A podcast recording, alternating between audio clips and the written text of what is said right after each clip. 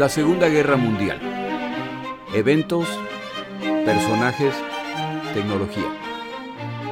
Le doy la bienvenida a nuestro episodio del día de hoy. Episodio 133. La muralla atlántica, Erwin Rommel.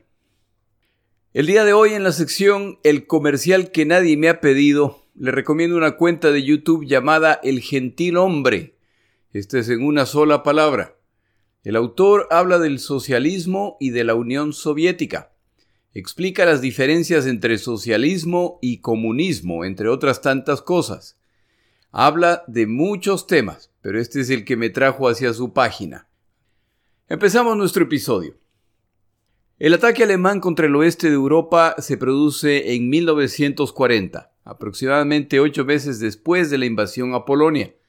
Esos meses que son conocidos como la Guerra Farsante, en el que aparentemente no pasa mucho, sirve a los alemanes para preparar estos ataques.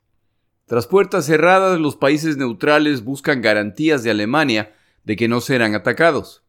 Está claro que la guerra no ha terminado, ya que británicos y franceses han declarado la guerra a los alemanes como resultado de la invasión y posterior desmembramiento de Polonia. Cuando los alemanes lanzan los ataques, la campaña inicial es contra Dinamarca y Noruega. Los alemanes saben que los británicos están considerando invadir Noruega como acción preventiva por el temor a un ataque alemán. Al final, el ataque alemán se adelanta al aliado por días y esto les permite a la larga dominar esta nación. Un mes más tarde se producen las invasiones de Holanda, Bélgica, Luxemburgo y Francia, y se supone que ahora sí empieza una gran y muy larga guerra entre alemanes y franceses y británicos, tal como en la Primera Guerra Mundial. Sobre todo ya que los franceses cuentan con el mejor ejército europeo en el papel, y porque los británicos han además enviado su fuerza expedicionaria para reforzarlos. Para sorpresa y horror del mundo, franceses, británicos, belgas y tropas de otras tantas naciones caen derrotadas aparatosamente por los alemanes. Contra todo pronóstico, los alemanes han derrotado a casi todos sus oponentes en el oeste de Europa en apenas un par de meses. Los únicos que resisten son los británicos que han tenido que escapar apresuradamente hacia sus islas, abandonando la mayor parte de su equipo de guerra. A pesar del escape británico, la victoria alemana parece inminente. A través de la amenaza de la Operación León Marino, Hitler intenta obtener otro triunfo político al intentar que los británicos se rindan ante la amenaza de desembarcos alemanes en Inglaterra. Esta operación nunca ocurre al concluir los alemanes que carecen de fuerzas para completar exitosamente esta operación y la negativa de Churchill a rendirse. Le sigue entonces la batalla de Gran Bretaña que tenía el objeto de derrotar a la Fuerza Aérea Británica, pero el resultado final es la primera derrota alemana en la Segunda Guerra Mundial. Contra toda predicción, ya se acerca el final de 1940 y los británicos, ahora dirigidos por el intransigente Winston Churchill, están ampliando el conflicto. Si no pueden derrotar a los británicos, los alemanes al menos tienen que asegurarse de blindar el oeste europeo en preparación para el verdadero objetivo de esta guerra, su ataque contra la Unión Soviética. Luego de la caída de Francia, los alemanes empiezan a fortificar los puertos franceses por su cercanía a Gran Bretaña, así como instalar baterías costeras para repeler potenciales intentos británicos de regresar al continente. Hitler ha concluido que los británicos resisten con la esperanza de que los soviéticos se sumen a la guerra, lo que resultará en que Alemania pelee a dos frentes. Como el plan de Hitler es invadir la Unión Soviética y está convencido de que esto no será complicado, decide proceder con el plan a pesar de haber sido incapaces de derrotar a los británicos. Una vez derrotada la Unión Soviética, los británicos se quedarán sin opciones y tendrán que capitular.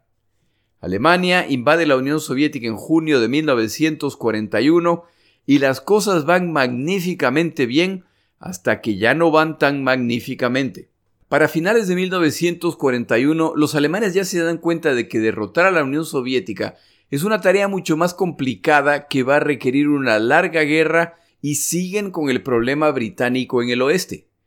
Como es razonable pensar que a medida que se alarga la guerra, las divisiones de combate estacionadas en Francia y el oeste europeo deberán ser utilizadas en la Unión Soviética, lo que debilitará este frente, a finales de 1941 Hitler decide que es hora de reforzar la que él llama la muralla atlántica, un sistema defensivo costero que se extiende desde la costa noruega al norte hasta la costa francesa al sur y que busca proteger la que él llama la fortaleza Europa.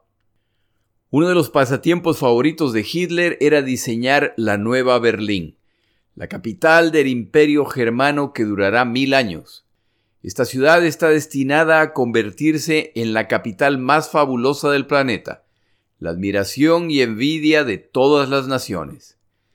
En esta ocasión se distrae de esos planes y se dedica a dar instrucciones detalladas respecto a las defensas costeras europeas, incluyendo el número y tipo de búnkers, el calibre de las piezas de artillería y las defensas adicionales.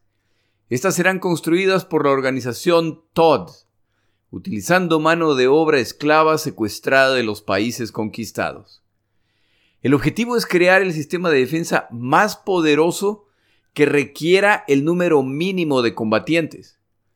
Como tantos otros planes de Hitler, el papel lo aguanta todo, pero es otra cosa construir lo diseñado. Pero si ganan esta guerra, el botín es ilimitado, por lo que hay que intentarlo. Las operaciones especiales lanzadas por los británicos periódicamente mantienen en una alerta permanente a los alemanes que ven cómo sus instalaciones de submarinos o sus puertos son atacados por fuerzas especiales en una de las operaciones más espectaculares de esta guerra. ¿Son estos simples actos de acoso o son preparativos para desembarcos? En 1942 los británicos, utilizando fuerzas principalmente canadienses, lanzan un ataque de desembarco en Dieppe el cual va desastrosamente mal para los aliados. Los alemanes matan, hieren o capturan a 4.000 de los 8.000 combatientes canadienses que desembarcan y para colmo, las pérdidas aéreas también han sido muy graves. Uno de los tantos efectos de esta operación es confirmar a los alemanes la necesidad de fortalecer sus defensas costeras. En 1943, Hitler envía equipos de fotógrafos a sobrevolar la costa europea y fotografiar la costa entera. Los resultados, una vez que se junta toda la información, son desalentadores. Lo construido hasta el momento está lleno de vacíos que permitirían desembarcos en múltiples puntos. Para 1943 ya la guerra no va bien. Los aliados ya se encuentran en Italia, y apoyan además a las milicias que resisten a los alemanes en Grecia, Yugoslavia, así como a movimientos de resistencia en distintos países. El más famoso de todos, la resistencia francesa. Este año también se está consolidando el poder aéreo aliado, por lo que está quedando claro que los desembarcos en el oeste europeo, la fuerza alemana probablemente será incapaz de detener a los aliados. La muralla atlántica debe ser fortalecida y Hitler ordena que se complete para finales de 1943. Se inicia el proyecto y de acuerdo a Albert Speer, ministro de Infraestructura de Hitler, construir las instalaciones ordenadas les toma más de 17 millones de metros cúbicos de concreto y 1.2 millones de toneladas métricas de hierro. Como estos materiales de algún lado tienen que salir, es la industria de blindados la que pierde este recurso, lo que impacta otras áreas de esta guerra. Todo este proyecto de construcción refuerza la muralla atlántica, pero no cambia la realidad de que existen grandes vacíos en la costa. Los alemanes están construyendo su propia línea Maginot, tal como lo hicieron los franceses en su momento. A finales de 1943, cuando los alemanes ya han sufrido desastres en el Atlántico, en el norte de África, en Italia, incluyendo que su aliado ha cambiado de bando, en Grecia, en Yugoslavia y sobre todo en el oriente europeo en su pelea contra la Unión Soviética, Hitler emite la Directiva 51, en que ya se empieza a notar la desesperación que se está apoderando del líder alemán. Esta orden, en resumen, afirma que La lucha contra los bolcheviques, que ya cumple dos años y medio, ha tomado una parte considerable de las Fuerzas Armadas alemanas. La emergencia continúa y ahora se ha sumado un peligro mayor, la clara posibilidad de desembarcos aliados en el oeste de Europa. Hitler explica la diferencia. En el frente oriental la extensión territorial es tan grande que incluso sufriendo derrotas, la posibilidad de un golpe mortal contra lo que él denomina el sistema nervioso alemán sigue siendo remota y pueden potencialmente detener a los soviéticos. En el oeste es muy distinto. El oeste es muy distinto. Si los aliados logran desembarcar en Europa y abrir un frente amplio, entonces están en grave peligro. Que no se le olvide al oyente que la principal zona industrial alemana es el Valle de Ruhr, que se encuentra muy cerca de la frontera francesa. Hitler continúa. Es aparente que los desembarcos podrían ocurrir en la primavera de 1944, quizás antes. Él ya no puede permitir el debilitamiento de las fuerzas en el oeste en nombre de la defensa en el frente oriental. Hitler anticipa ataques en distintos puntos incluyendo ataques de distracción, tal vez en Dinamarca. Reconoce que cuando se realicen los desembarcos, la fuerza total enemiga se lanzará contra las defensas costeras y Hitler reconoce que el tiempo se les está acabando. Ordena que se multipliquen los esfuerzos de construcción de estas defensas sabiendo que están llegando al límite de su capacidad. Las baterías pesadas antitanque van en camino tanques deberán ser parcialmente enterrados para que actúen como baterías de artillería. Se deben instalar grandes baterías para repeler ataques navales, artillería antipersonal, minas, etc. Este armamento se concentrará en los sitios más probables de ataque, es decir, los puertos. Hitler se ve obligado a aceptar el hecho de que los sitios menos probables de desembarco carecerán del armamento deseable. La clave para detener a los aliados cuando invadan, de acuerdo con Hitler, serán fuerzas móviles que se despacharán al sitio del desembarco para enfrentar a los aliados.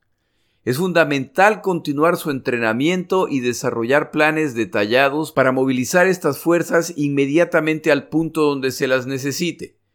Las fuerzas aérea y naval alemanas deben estar listas a mandar todo lo que tengan para enfrentar los desembarcos cuando se inicien.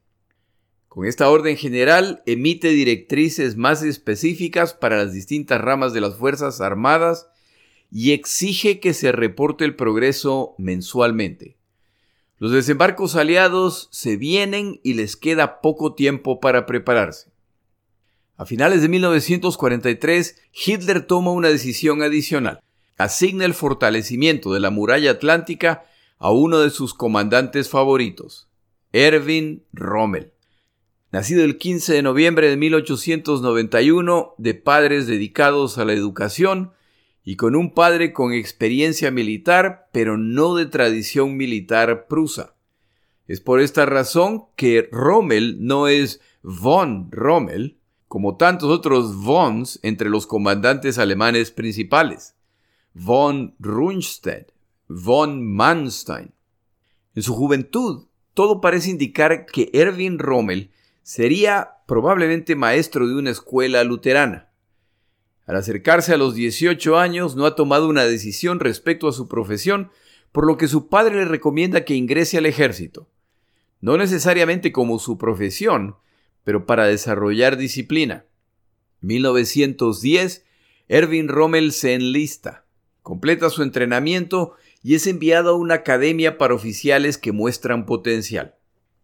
A los pocos años se desata la Primera Guerra Mundial y Rommel combate destacándose por su valor y capacidad como comandante, por lo que recibe la Cruz de Hierro, la condecoración alemana de más alto nivel. Al terminar la guerra, tal como el resto de Alemania, se dedica a reconstruir la nación y tal como Hitler ha experimentado la camaradería de las trincheras, la cual contrasta claramente con la Alemania dividida después de la guerra. A pesar de su juventud, al asignársele tareas de control civil, sigue siendo parte del ejército, muestra sabiduría, procurando evitar el uso de la fuerza contra la población. Conoce a Hitler en 1934, cuando los nazis ya están en el poder, al inspeccionar Hitler su regimiento.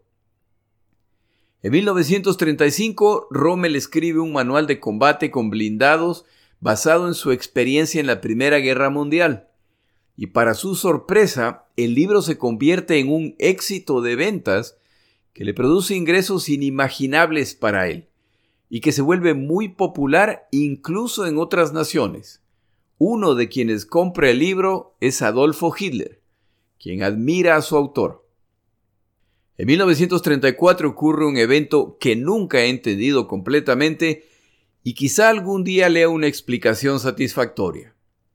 Antes de su ascenso al poder, los nazis eran un partido marginal que normalmente se enfrentaba con otro partido considerado marginal, los comunistas. Estas no eran contiendas verbales, sino físicas, y algunas fueron muy brutales.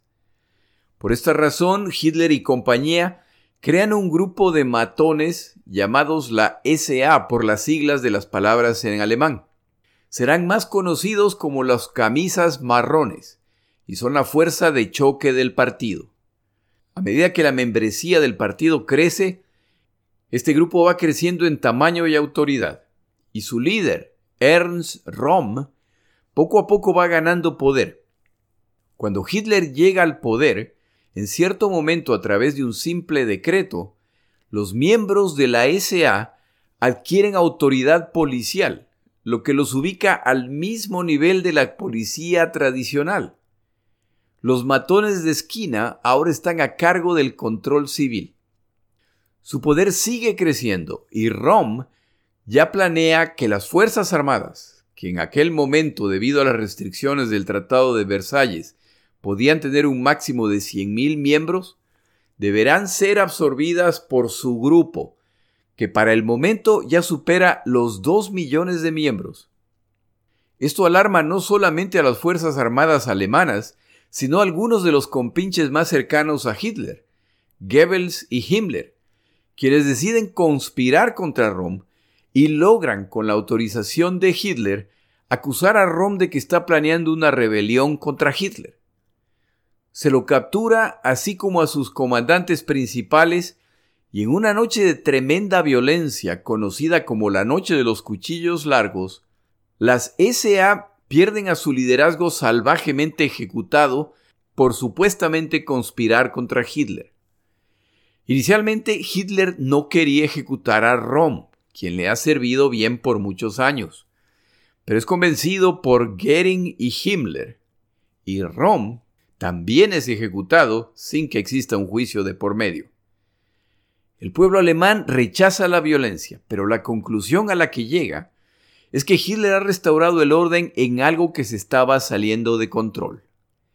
Esta tolerancia creciente en el pueblo alemán respecto a la violencia hacia otros al final le pasará una gran factura a este pueblo. Se produce entonces el evento que mencionaba hace un momento.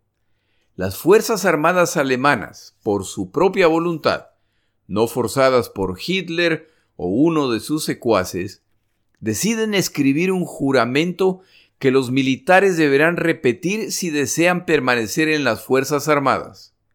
Lo repito, sin presión de parte de Hitler, las Fuerzas Armadas alemanas, agradecidas con él por haber eliminado la amenaza de ser absorbidas por las SA, ordenan que todo militar alemán repita y obedezca el siguiente juramento. Ante Dios hago este santo juramento, que daré mi obediencia incondicional al líder del Reich alemán y del pueblo, Adolfo Hitler, comandante supremo de las Fuerzas Armadas, y como un valiente soldado estaré en todo momento preparado para dar mi vida por este juramento. Tamaña monstruosidad. Imagine que el día de mañana en su país las Fuerzas Armadas deciden realizar un juramento obligatorio declarando no que su fidelidad le pertenece a la nación, o a la constitución, ni siquiera a la posición de presidente, su obediencia incondicional le pertenece a un individuo. Esto en condiciones normales debería ser un escándalo. Pero estamos en 1934 y Adolfo Hitler está devolviendo la autoestima al pueblo alemán. Está realizando un milagro económico y el mundo nuevamente mira a Alemania con respeto. Se puede ignorar algún pecadillo. Este juramento pronto se extenderá al resto de la nación. Para los alemanes, romper estos juramentos van en contra del honor, por lo que deberán cumplirlo a pesar de las consecuencias. Lo que a mí me parece bastante sospechoso, ya que antes de este juramento habían realizado otros juramentos ante la nación alemana, ante el pueblo alemán y las instituciones, y no tienen problema en romper esos juramentos previos en nombre de este juramento que le costará la vida a millones de seres humanos. Erwin Rommel es uno de los que jura fidelidad ciega a Adolfo Hitler. Antes de continuar nuestro episodio, tomamos una pausa.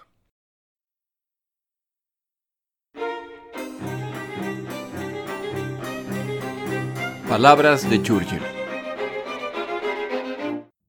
El día de hoy una breve frase de Churchill, seguramente relacionada con los días que se relatan en este podcast.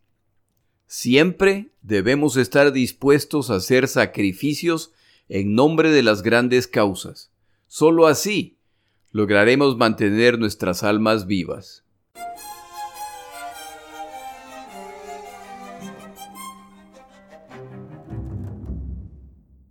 Erwin Rommel ha combatido en esta guerra y los detalles de sus batallas han sido compartidos en otros episodios de este podcast. Admirado por alemanes y por sus enemigos, es sin duda el más reconocido de los generales alemanes. Hay quienes piensan que es el mejor general alemán en esta guerra y hay quienes piensan que ni de lejos. Desde el inicio de su involucramiento queda claro que no es fácil de comandar. Participa en la invasión de Francia y llega hasta la costa atlántica tras avanzar muy agresivamente lo que casi lo mete a él y a su división en graves problemas. Más tarde es enviado a Libia a reforzar a los italianos con instrucciones claras de no lanzarse al ataque, simplemente está ahí para estabilizar el frente. Al llegar a Libia, se lanza al ataque, y para sorpresa de todos, pone a los británicos en retirada, lo que inicia su fama. Más tarde en esta campaña le recomienda que detengan los ataques contra Egipto hasta asegurar Malta, la fastidiosa isla mediterránea desde donde se atacan los convoyes que se despachan a África. Rommel está en desacuerdo, se lanza al ataque contra Egipto, y esa decisión es parte de la razón por la que los alemanes pierden esta campaña, lo que a la larga resulta en su expulsión del norte de África. Cuando alemanes e italianos son expulsados del norte de África, Hitler le concede un periodo de descanso tras los largos meses combatiendo en África, lo que ha impactado su salud. Ya recuperado, Hitler envía a Rommel a Grecia para controlar la situación en este país, pero en el proceso de hacer esto se produce la campaña de Kursk en la Unión Soviética que no va como esperaban los alemanes. Se producen además los desembarcos aliados en Italia, por lo que Rommel, en vez de ser enviado a Grecia, ahora es puesto a cargo de la defensa del norte de Italia. A medida que avanza el plan alemán, Rommel protesta contra la estrategia sugerida por Kesselring, que dice que hay que defender el sur de Italia. Para Rommel esto es un desperdicio de tropas y recursos. Deben replegarse al norte, reducir el frente y fortificarse ahí. Este debate lo gana Kesselring y Rommel, una vez más, se encuentra a la búsqueda de un teatro de operaciones donde combatir. La respuesta se la da Hitler, quien lo envía a Francia para que esté a cargo de parte de las tropas que defienden el oeste europeo. Hitler, como se mencionó antes, sentía mucha afinidad con Rommel, al no descender de una familia tradicional militar tal como él al identificarse con su estilo agresivo y por supuesto agradecido por las victorias que le ha dado Alemania y por sus consejos que aunque Hitler casi nunca escuchó, se mostraron a la larga acertados. El mariscal de campo alemán más joven de esta guerra va rumbo a su nueva misión, y creo que no es exagerado decir que para este momento ningún comandante alemán está particularmente emocionado respecto a comandar a alguien tan ingobernable como Rommel. El problema es que las decisiones de Rommel muchas veces son acertadas. Rommel se lanza a su tarea con la convicción y agresividad que lo caracterizan. Al llegar al oeste de Europa realiza un tour de las defensas. Hitler le ha prometido la autoridad para tomar decisiones en este frente. Hitler se olvida de comentarle a Rommel que ha hecho lo mismo con el general Gerd von Rundstedt, comandante de todo este teatro de operaciones. Von Rundstedt está furioso respecto a la presencia de Rommel, ya que le da la impresión de que Hitler está por reemplazarlo. Tras la inspección, Rommel no está impresionado con las defensas alemanas. Le preocupa la ubicación de las fuerzas de refuerzo y los gigantescos huecos en el sistema defensivo. Después de todo, deben defender miles de kilómetros de costa. De acuerdo al plan diseñado por Hitler, deberían existir 15.000 posiciones defensivas principales, lo que parece un montón, pero no lo son. 20 posiciones defensivas por cada kilómetro de costa, aunque al final Hitler se contentará con 10. Estas posiciones deberán ser defendidas por 300.000 combatientes, más 150.000 en reserva. También suena como una gran cantidad, pero es una fracción de lo que tienen en la Unión Soviética. Decide que entre 450.000 y 500.000 combatientes deberían ser capaces de detener a los que intenten desembarcar. Para cuando Rommel llega a Francia, solo una fracción de este listado está completa. Y parte de la razón son las demandas del Frente Oriental donde las cosas se siguen complicando. Por esta razón, una gran cantidad de mano obra esclava ha sido enviada para completar este proyecto. Romer concluye que la muralla atlántica es nada más que un objeto propagandístico más para el pueblo alemán que para sus enemigos, quienes, él no tiene duda, están al tanto de su verdadera condición. Rundstedt y Rommel se reúnen para revisar sus conclusiones. Y estos dos individuos han entendido que tienen que tolerarse y que al final tienen la misma misión. Hitler en su sabiduría los ha puesto a los dos en una situación incómoda que ninguno disfruta.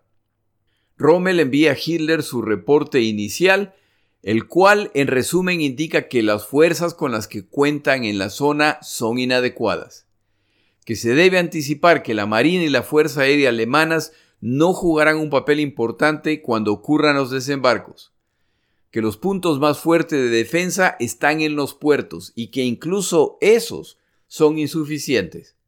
Las fuerzas terrestres carecen de medios para ser móviles y tienen un déficit gigantesco de minas, y para colmo, cada comandante local entrevistado tiene sus propias ideas respecto a cómo enfrentar los desembarcos. No existe una política conjunta al respecto. A todo esto hay que sumarle la escasez de combustibles que ya padecen. Su predicción inicial es que los desembarcos aliados ocurrirán en el PA de Calais. A medida que pase el tiempo, esta predicción cambiará. Predice además que los desembarcos estarán acompañados de bombardeos aéreos y navales y de ataques con tropas aerotransportadas. En su opinión, las defensas costeras no resistirán. Su única opción es repeler los desembarcos en las playas. Para este momento de la guerra ya se va notando el debilitamiento general de las Fuerzas Armadas alemanas, lo que se demuestra en la edad de los combatientes que siguen recibiendo. Combatientes mayores de 30 años o menores de 19 se están volviendo más y más comunes. Se siguen multiplicando los combatientes étnicamente alemanes. Lo que esto quiere decir es gente que años antes hubiera sido rechazada por no cumplir los altos estándares raciales alemanes, pero que para este punto de la guerra ya son aceptables. Existen además tropas de las naciones conquistadas, incluyendo soviéticos, que han preferido pelear con los alemanes en vez de sufrir las privaciones y potencial muerte como prisioneros. Esas tropas se multiplican en el oeste de Europa para relevar a alemanes que son enviados al frente este a combatir a los soviéticos y las pérdidas se siguen multiplicando. Algunas de las divisiones con las que cuenta Rommel en este sector son divisiones de élite, que se encuentran en Francia recuperándose luego de haber sido destrozadas en los combates contra la Unión Soviética. Hitler sigue debilitando las defensas en Noruega, Bélgica e incluso Francia para enviar tropas al frente este contra la Unión Soviética y a Italia. Rommel concluye, basado en los factores previos, que la mejor opción para la defensa es el uso exhaustivo de minas. Quiere minas antipersonal, minas antitanque, minas navales contra embarcaciones grandes y contra embarcaciones de desembarco, minas a control remoto y por supuesto decenas de miles de kilómetros de alambres de púas. Los senderos en los campos minados deberán ser conocidos por la infantería alemana como la palma de su mano, a fin de lanzar contraataques contra este enemigo paralizado. A quienes se encuentran en Francia recuperándose de sus heridas de guerra o descansando, Rommel les comunica que el periodo de recuperación ha terminado se encuentran ahí para combatir la invasión que se acerca. Rommel necesita que sus tropas y comandantes desarrollen un nuevo nivel de urgencia. Después de todo, Francia a lo largo de esta guerra ha sido uno de los destinos favoritos de los combatientes alemanes. Buen clima, buena infraestructura, libres de combates excepto por actos periódicos de sabotaje, buen vino, gente guapa es decir, el destino deseable para cualquier combatiente al que no le importa que alguien más gane la guerra por él. Y esta actitud se nota a todos los niveles. En los años desde el inicio de la ocupación de Francia, 1.700.000 minas han sido plantadas por los alemanes.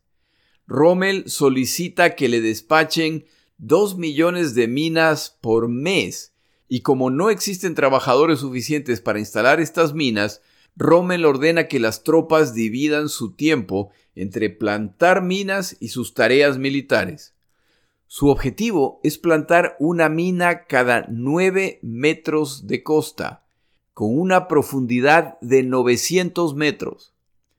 Estos campos minados alternarán minas antipersonal y minas antitanque. Iniciarán entonces la segunda etapa, que requiere una mina cada 9 metros con una profundidad adicional de 800 metros.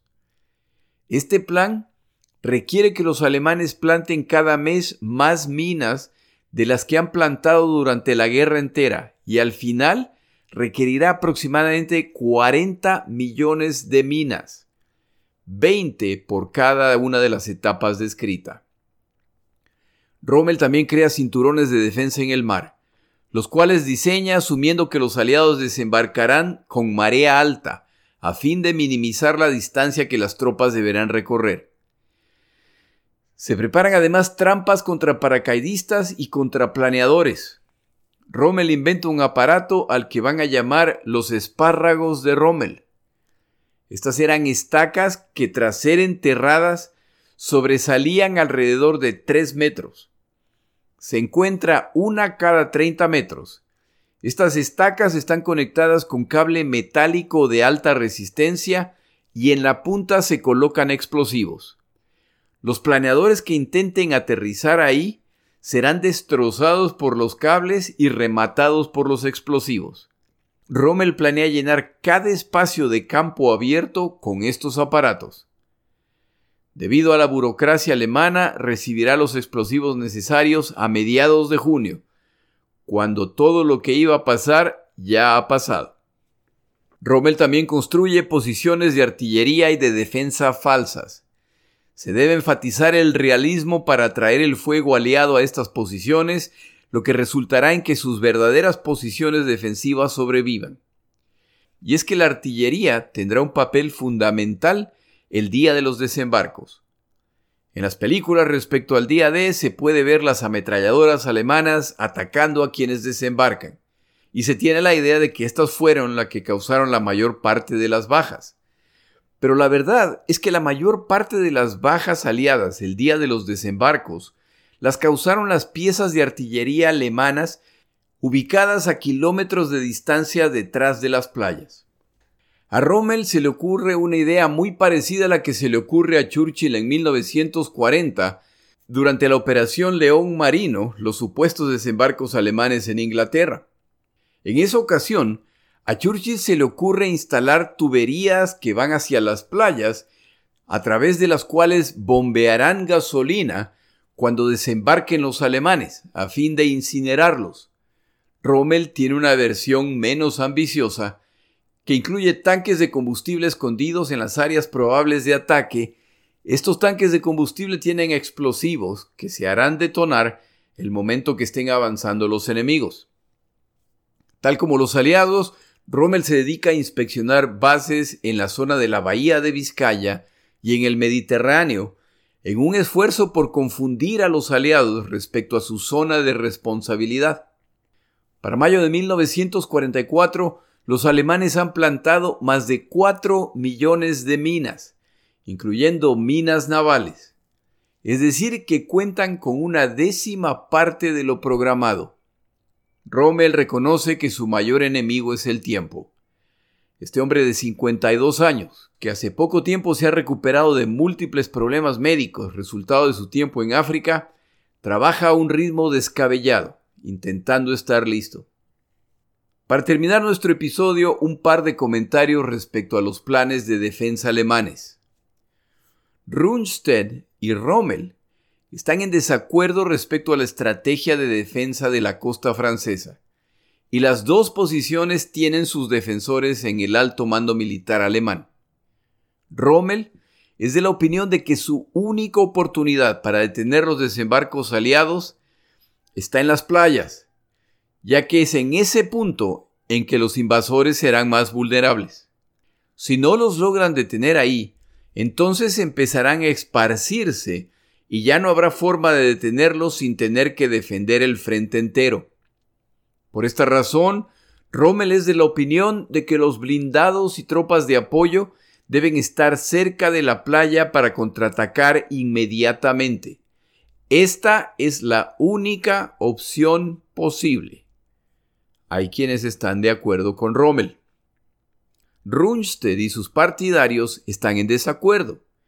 La experiencia en el Pacífico y en Italia muestra que permanecer cerca de la costa es un suicidio, considerando el poder naval y aéreo con el que cuentan los aliados. Sus acorazados, por ejemplo, son capaces de impactar objetivos en tierra hasta más de 30 kilómetros de distancia.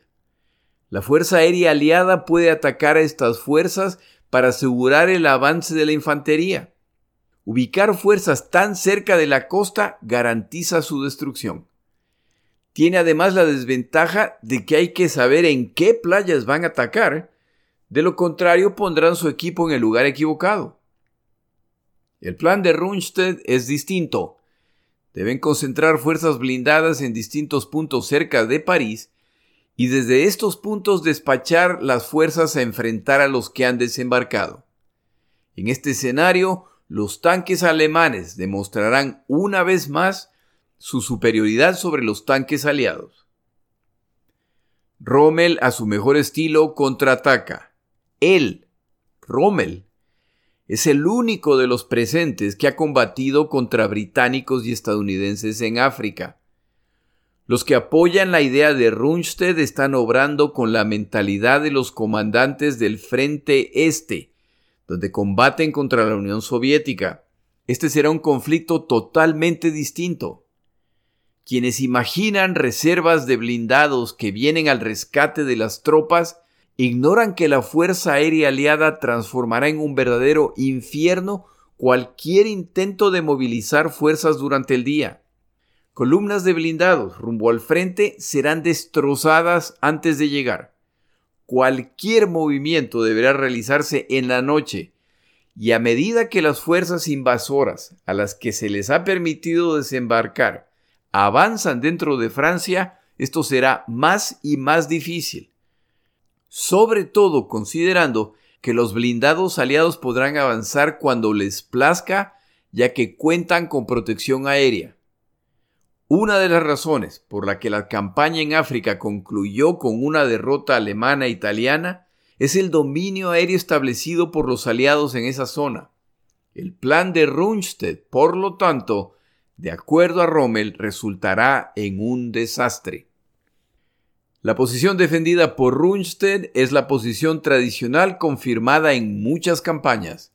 La de Rommel es el resultado de su experiencia personal reciente. Al final no llegan a un acuerdo. Rommel simplemente comenta, Nuestros amigos con experiencia en el frente oriental no tienen la menor idea de lo que se les viene. Al final, Hitler en una actitud muy salomónica, decide autorizar una mezcla de las dos opciones, lo que por supuesto no resuelve nada y deja insatisfechos a Rommel y a Rundstedt. Uno de los problemas que tienen los alemanes en este punto de la guerra es que Hitler, el supuestamente genio militar, que resulta no serlo tanto, ve como el problema principal a sus generales derrotistas e incapaces de ver la escena total, en vez de apenas su sector de responsabilidad. Debe asegurarse de que el oeste de Europa esté preparado para la invasión por lo que crea la siguiente estructura de comando. El oeste de Europa está a cargo del mariscal von Rundstedt. Rommel, también mariscal para ese momento, le reporta a Rundstedt, pero con línea adicional a Hitler. Algunas de las divisiones blindadas en esta zona le reportan directamente a Hitler, pero con línea adicional a Rundstedt. Las divisiones de infantería le reportan a Rommel, que como ya se dijo, reporta a Rundstedt directamente y a Hitler indirectamente. Lo que esto quiere decir en términos prácticos es que Rundstedt es simplemente una figura de papel sin autoridad al no tener tropas bajo su mando. Tiene a Rommel bajo su mando, pero nadie duda de que cuando todo empiece, Rommel se saltará a Rundstedt. Rommel no puede lanzarse al ataque sin la autorización de Hitler, ya que las divisiones blindadas no están bajo su control. Cuando los combates se inicien, por lo tanto, Rommel deberá contar con la aprobación de Hitler si quiere utilizar los blindados. Es así como lo ha planeado Hitler. Él quiere estar al tanto de todo lo que ocurre en este sector. El día de los desembarcos, por lo tanto, para iniciar el contraataque se necesitará la orden de Rommel y la de Hitler, quien por supuesto ni siquiera se encuentra en Francia. Si lo descrito no fuera suficiente, la Fuerza Aérea y la Marina Alemana en la zona caen bajo otra estructura de comando, por lo que su participación y papel no es determinado por Rommel o por Rundstedt. Depende de lo que apruebe Goering, cabeza de la Fuerza Aérea, o Donitz, cabeza de la Marina de Guerra. Y tal como en todas las otras naciones, los celos entre las ramas de las Fuerzas Armadas y su deseo de demostrar su superioridad sobre las otras puede tener un impacto considerable en el resultado final. Con esta magnífica estructura de comando, ¿qué podría salir mal? La esperanza de Hitler para este punto de la guerra en que las cosas ya van bastante mal es rechazar los desembarcos aliados en Europa de la forma más contundente y rápida posible. Si logran hacerlo, Hitler estima que les tomará a británicos y estadounidenses al menos un año preparar el siguiente intento de desembarco. Este periodo lo utilizará Alemania para enviar la casi totalidad de las fuerzas en el oeste de Europa al este para intentar de una vez derrotar a los soviéticos. Si derrotan a los soviéticos, entonces fuerzas alemanas serán enviadas de regreso al oeste de Europa para sellar definitivamente esta zona a los desembarcos aliados. Es decir, que a mediados de 1944, Hitler está convencido de que Alemania todavía puede ganar esta guerra. Pero para este momento todo depende de rechazar los desembarcos aliados en el oeste de Europa. En el siguiente episodio continuamos con el tema del día D. Esta es una historia que se presta para muchas exageraciones, por lo que en el siguiente episodio hablamos de las más comunes. Mi nombre es Jorge Rodríguez. Gracias por acompañarme. Para información adicional respecto a este episodio, las notas de este podcast, que incluyen la narración de este episodio, así como acceso a resúmenes, videos, documentales y materiales adicionales gratuitos disponibles en el Internet, por favor vaya a Amazon y busque el libro La Segunda Guerra Mundial, Eventos, Personajes, Tecnología. Al comprar estas notas me ayuda y me apoya financieramente. Puede encontrar información adicional en mi página web, lasegundagm.com. Muchas gracias.